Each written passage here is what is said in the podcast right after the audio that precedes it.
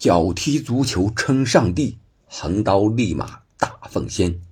春风得意无人敌，伊布拉希莫为奇。本期节目咱们就聊一聊刚刚宣布退役的伊布。那伊布给你的印象又是什么呢？他为什么会有桀骜不驯的性格？而且，有的人说他太能装，也有的人他说的他就是一个上帝。褒贬不一呢？还有他都效力过哪些俱乐部？在俱乐部里边留下哪些经典的语录和为世人所称道的非人类的进球呢？本期节目咱们就一一揭晓答案。我们都知道，伊布论个人能力、身体力量呀、技术天赋啊，包括射门能力这一块，在世界上都是独一档的。甚至有的人说，如果足球是一项个人运动，那他将强于梅西和 C 罗。我也这么认为。首先，他的身体条件一米九的大个子，而且柔韧性特别好。据说他以前练过跆拳道，啊，练的是相当达到了准职业的级别，可以说是非常高了。所以说他在进球的时候，在足球场上经常做出匪夷所思的动作。那他到底是一个怎么样的成长经历呢？我觉得这个和他的性格养成有很大的关系。据说呀，他的父母身世比较复杂，他们是南斯拉夫人，因为战争，最后移民到了瑞典马尔默的一个小镇上。这个小镇大多都是移民，所以说在他年幼的时候，他和这些移民的孩子在一起生活，养成了他现在这种。保护欲望特别强烈，自我保护的意识非常非常强，桀骜不驯，任何时候、任何条件下绝不妥协。再加上他的父亲啊是一个穆斯林，据说，而他的母亲呢是一个天主教徒，父母在他很小的时候就离异了，所以说他的生活上来说，肯定就是非常的孤僻和自闭的，这样才造就了这种性格。我想。也是足球拯救了伊布。如果没有足球，以伊布这样的性格，他会是一个什么样的人呢？正是从十岁开始，伊布开始接触足球，走上了职业的道路。以伊布的能力来看，如果不走足球这条路，有可能是什么？我们想象一下，毒枭、大的犯罪分子。或者说称霸一方的诸侯，类似的，也许什么都有可能发生。这是伊布他的一个成长的经历。他十岁接触足球，然后在九五年的时候，也就是十四岁的时候，加入了瑞典的马尔默俱乐部。九九赛季开始打这个瑞典的职业联赛，但是那个赛季呢？他是马尔默排名倒数第二，第十三位降级了。从两千年那一年开始，那个赛季是伊布的足球生涯中唯一没有在顶级效力的这一年。但是这一年呢，伊布打入了十二个进球，是队内的最佳射手，重返了瑞典的顶级联赛。也就是从这时开始，他一点一点的被外人所知道。据说呀，当时。在阿森纳执教的温格已经看上了伊布，但是是什么原因让温格没有签下伊布呢？这里边还有一个小故事，我们随后在他的语录里来聊一聊。然后没几年，两三年的时间，阿贾克斯签下他。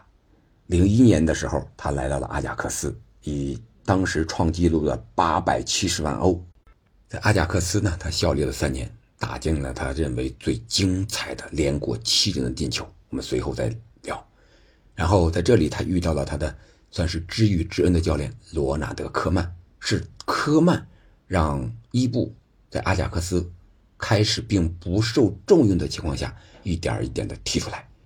三年的时间里，帮助阿贾克斯两获荷甲的冠军。也就是在零二年的时候，伊布入选了瑞典的国家队，参加了二零零二年的世界杯。在随后的二十多年的职业生涯里边，对国家队是进进出出，也有过一些矛盾。但是，他一生共获得了十二次的瑞典足球先生。随后呢，他来到了尤文，零四零五赛季，在这个两个赛季其实是获得了意甲的冠军的，但是由于电话门的原因，尤文的意甲冠军被撤销了，随后也降级了，所以伊布也就离开了。他去哪儿了呢？去了尤文的对手国米。零六年的夏天，他到了国米，随后帮助国米夺得了意甲的三连冠。他遇到了曼奇尼、穆里尼奥两位非常出名的教练。随后呢，他为了能够获得欧冠的冠军，在零九年来到了巴萨。当时伊布的转会也是创了纪录的呀，四千六百万欧元，再加上埃托奥和赫莱布啊，相当于六千六百万欧元了，仅次于 C 罗和齐达内，比卡卡还要贵。但是瓜迪奥拉并不是喜欢伊布。可能和当时瓜迪奥拉的打法有一定的关系。如果现在来看，伊布那会儿不比哈兰德差呀。但是无奈伊布和瓜迪奥拉之间产生了矛盾，伊布只好离开。但是可能伊布也是命中无欧冠吧。在他离开国米的时候，国米随后在穆里尼奥的治下实现了三冠王，当然就有一次欧冠。但是他到了巴萨。没有获得。然后他离开巴萨之后，巴萨在瓜迪奥拉的治下又获得了两次冠军。随后他又来到了米兰。二零一零年，他是先租后转，随着米兰获得了意甲的冠军。然后二零一二年的夏天，他又转会到了大巴黎，在大巴黎一待就是四年，帮助大巴黎获得四次法甲冠军。当时的年薪达到了一千五百万，法甲第一这么一个高度，在大巴黎出场一百七十九场，进了一百五十四个球，多次获得最佳射手、最佳球员。最后走的时候，以三十八个球成为法甲单赛季的射手王。然后一六年的夏天，他来到了曼联。当别人都认为他老了，三十五岁。坐着轮椅来的时候，他四十六场进了二十八个球，十个助攻。他不仅获得了曼联的认可，也征服了英超。在这个年纪，这样的数据真的不是一般人所能比拟的。而且，随着曼联获得了欧联杯和社区盾杯，然后，二零一八年的春天，他来到了美国职业大联盟的洛杉矶银河队，多次上演精彩的进球。同时，成为队内最佳的射手，但是很遗憾没能再获得冠军。随后就是二零二零年的一月，他又重返米兰，一待就直到现在三年半的时间。他在米兰一共效力了五点五年吧。二一到二二赛季，帮助米兰获得了第十九座意甲冠军。而在米兰的日子，他也收获了意甲什么最年长进球、最年长的个助攻，还有瑞典的一个欧预赛的一个出场最年长记录等等等等，都是伊布创造的。我们看伊布性格非常的倔强、桀骜不驯，但是他在宣布退役的时候，和米兰球迷见面的时候，也是眼中充满了泪水。留下了非常激动、不甘，或者又是一种复杂的泪水。这个时候，伊布的心是软的。我想，每一个人真的像中国人所讲的那样：“男儿有泪不轻弹，只因未到伤心处啊。”在这里，我们再回顾一下伊布的一些经典的语录和进球。要说评选伊布的十佳球。乃至百家球都非常的容易，为什么呢？因为他每一个进球都是非常的经典，都是非常规、非人类的。但是你要在这些精彩进球中评选出哪一个最精彩，确实又非常非常难，因为每一个都很精彩，每一个都会认为他的鞋子摆尾那么多，别人一生之中可能也就那么一两个，而他屡屡都会上演蝎子摆尾，对吧？那我们就简单聊几个。我认为比较精彩的排在前几位的进球，咱们倒着来吧。先说伊布的蝎子摆尾，因为对于他来说太平常了。在众多蝎子摆尾中呢，我觉得意大利对瑞典这个国家队的时候，面对布冯的那个蝎子摆尾，应该是最佳之一了。那个进球赛后，布冯说，他觉得当时他肯定能够抓住距离他只有六七米的这么一个反弹球，结果伊布横空出世，把他隔在了和皮球之间，然后一脚蝎子摆尾，背对着球门，啊，双脚弹起，打出了这记蝎子摆尾，皮球越过了布冯和球门线上的维埃里，最终是帮助瑞典队一比一战平了意大利。还有一个进球是直接任意球，零九年巴萨对萨拉戈萨这西甲的比赛，当时伊布获得前场任意球的机会，这个进球已经被萨拉戈萨的守门员扑住了，但是又在两手之间划过去了。瓜迪奥拉虽然对伊布不感冒，但是他对伊布的评价却是非常高的。他说这个进球几乎击断了守门员的手。而且他说：“你应该看看伊布在训练时候的任意球，当他开炮的时候，我们的守门员恐惧的颤抖着。你想一想，伊布的力量有多大？伊布呢，看似非常的粗犷，但是又粗中有细。你像在英超曼联的进球，曼联官方给出了那个一脚挑射的进球，四两拨千斤，非常的漂亮。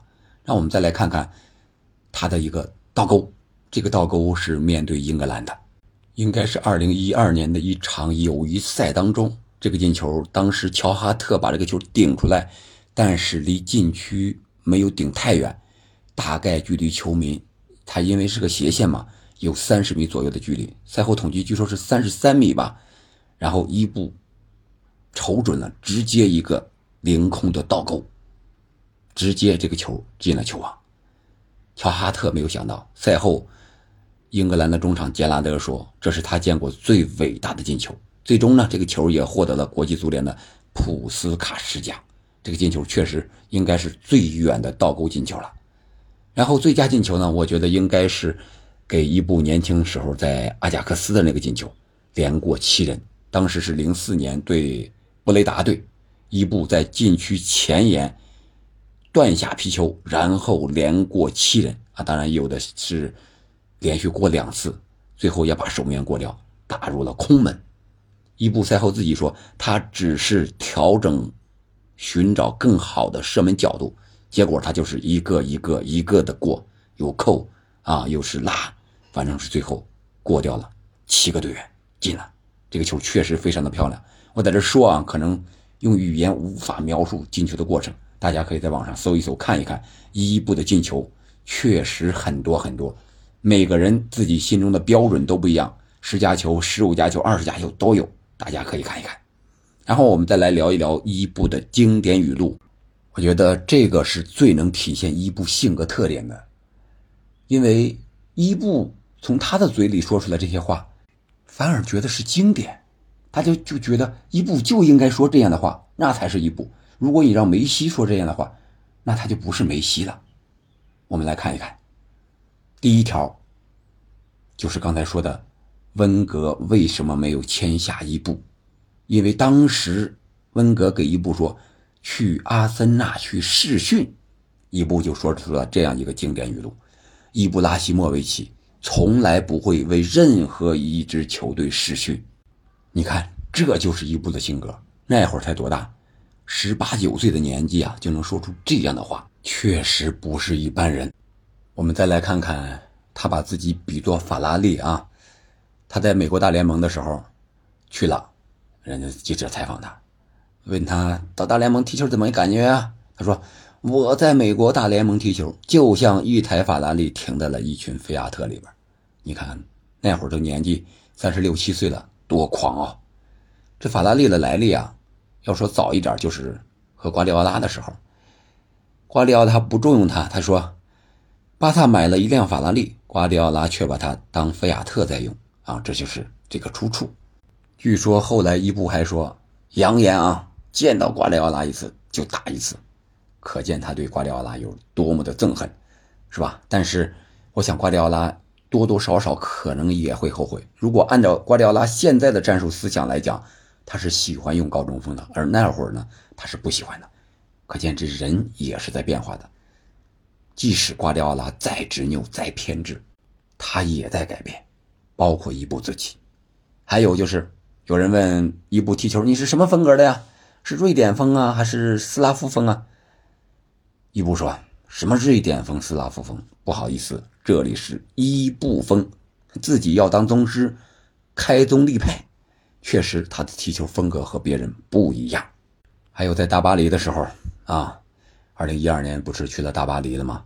然后最后一个赛季啊，别人问他，你怎么评价你自己在大巴黎的这个这几年的一个踢球的表现呀？他说：“我来时是王者，去时成传奇。”淡然一笑，说出这样的话，在他口中说出这样的话，真的是非常非常的自然。除了在球场上。在场外，他的话也是非常的可以啊，绝对够，够味儿，够硬度。你比如说，有一次啊，接受采访的时候，正好是他妻子海伦娜的生日，就问：“你给你的妻子去准备什么礼物了没有啊？”结果伊布来了一句：“你绝对想不到，如果你这么用这种语气跟你的媳妇儿或者女朋友说话的话，我想他也是非常非常满意的。”他说什么？他说：“我的妻子不需要礼物，他已经拥有了一部。”你说这种男人确实是优秀，而且非常的自信。别人可能是自负了，但是在一部这里，那就是完全自信的表现。当然了，也有其他乱七八糟的，这咱们就不说了啊。最经典的一句，可能就是大家都知道的，就是“你正在和上帝说话”。当时是二零零二零一三的十一月份，葡萄牙与瑞典。进行世界杯预选赛欧洲区的附加赛，两回合，谁胜谁进世界杯的决赛圈。在第二回合赛事开打之前，在赛前的采访环节之中，记者问伊布，他说：“您觉得葡萄牙与瑞典哪一方会最终胜出啊？”伊布说：“只有上帝才知道。”记者说：“那恐怕我很难去问他。”伊布就说：“你现在正在和他说话。”言外之意。我就是上帝，以上帝自比，这可能是伊布最经典的语言了。这一次虽然说伊布也进球了，但是无奈，足球是一项整体的运动，再加上 C 罗的加持，最终还是葡萄牙战胜了瑞典，进入了2014年的世界杯。这就是我们要了解的伊布。你觉得伊布是一个什么样的人呢？在你的印象中，他又是一个什么样的人呢？你喜欢伊布这样性格的球员吗？而我们在现实生活中到现在，像伊布这样的球员可能是越来越少了。感谢您的收听，我们下期再见。